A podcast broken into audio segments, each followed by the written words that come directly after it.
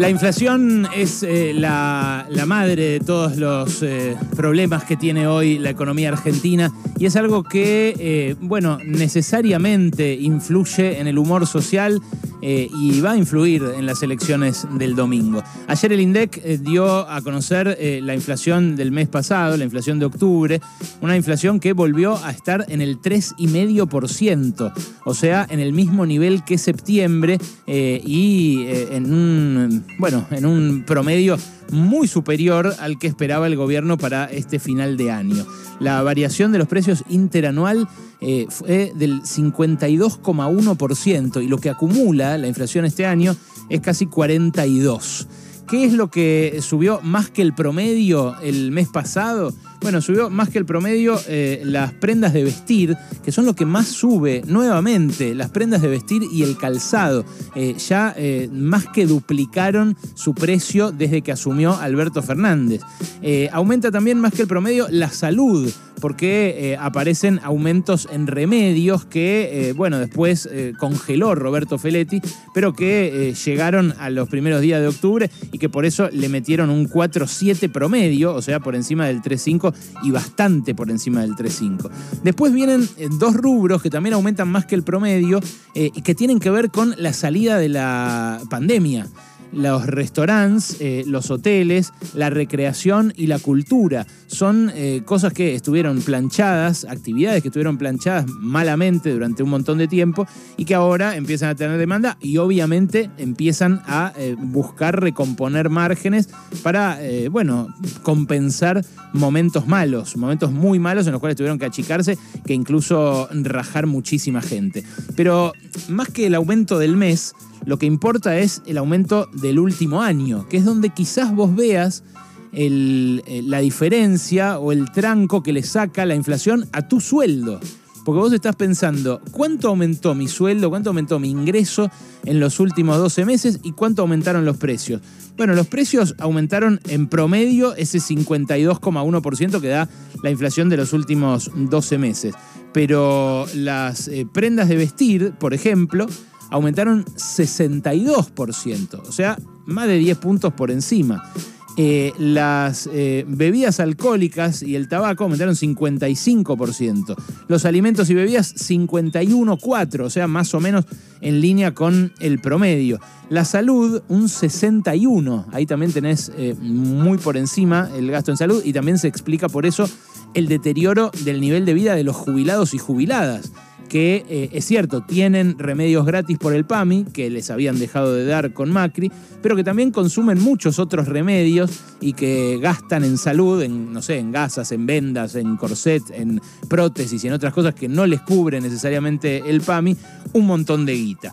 También tenés eh, un aumento por encima del promedio en transporte eh, y eh, un aumento eh, por encima del promedio en recreación y cultura, que te decía está reavivándose ahora con el post pandemia, y también en educación, con colegios privados sobre todo, que bueno, no, no le aflojaron a los aumentos a lo largo de este 2021 problemático.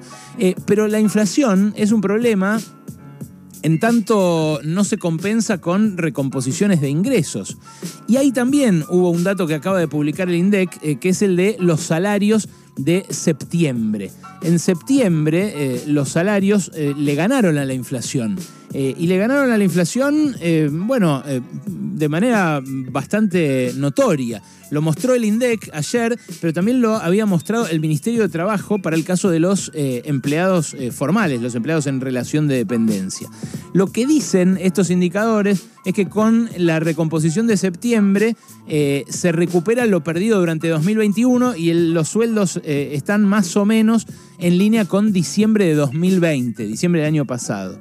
¿Por qué cuando uno escucha este dato dice, eh, bueno, no es lo que me pasa a mí, yo vengo perdiendo como en la guerra? Bueno, eh, para verlo en perspectiva, y esto lo hizo Luis Campos, especialista de la CTA en, sueldos y en, y en precios, eh, cuando vos ves el nivel de diciembre de 2020, lo que ves es que ya era uno de los niveles más bajos de salario de la última década. Para encontrar un salario más bajo hay que remontarse a 2009. Eh, o sea que cualquier recuperación sobre ese nivel paupérrimo de eh, finales del año pasado es casi imperceptible. Y por eso es que a mí me resulta muy extraño que haya eh, gente que cree que es viable una devaluación del dólar oficial o una flexibilización laboral que empujen todavía más para abajo los sueldos.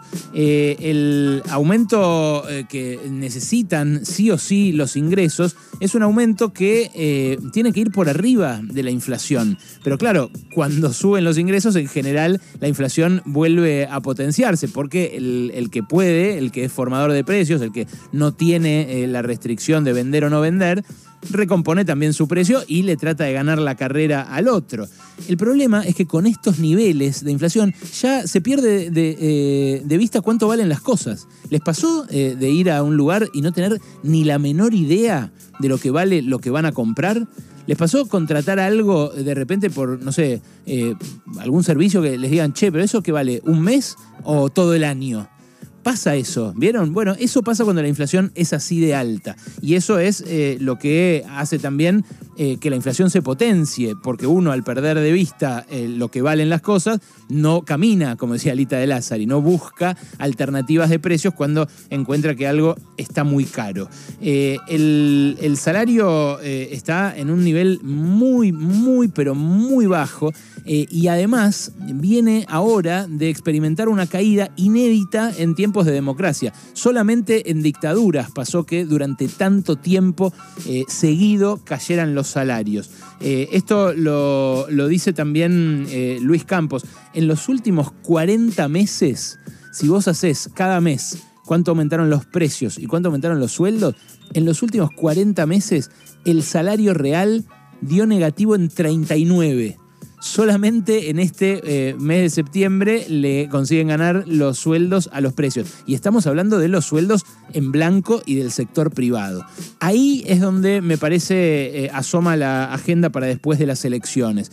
Hay, eh, bueno, quienes creen que se puede hacer un pacto social con acuerdo con el Fondo Monetario incluido, eh, y que los sueldos eh, durante mucho tiempo estén así, chiquititos, chiquititos, con la CGT conteniendo el conflicto social eh, para, bueno, que no, que no pase nada, que no pase a mayores. Ahora, la jubilación mínima está en 29 lucas, ahora va a pasar a estar en 29.062 pesos, y el salario promedio, el salario que más, no el promedio, el mediano, el que más se repite en la economía argentina es de 50 lucas con la inflación que hay, con los aumentos de precios que estuvo habiendo, esos ingresos no se pueden sostener durante muchos meses. Y lo más probable es que durante este verano y durante el principio del año que viene asome mucha más conflictividad por esto. La inflación es el peor dato que podía recibir el gobierno antes de las elecciones del domingo,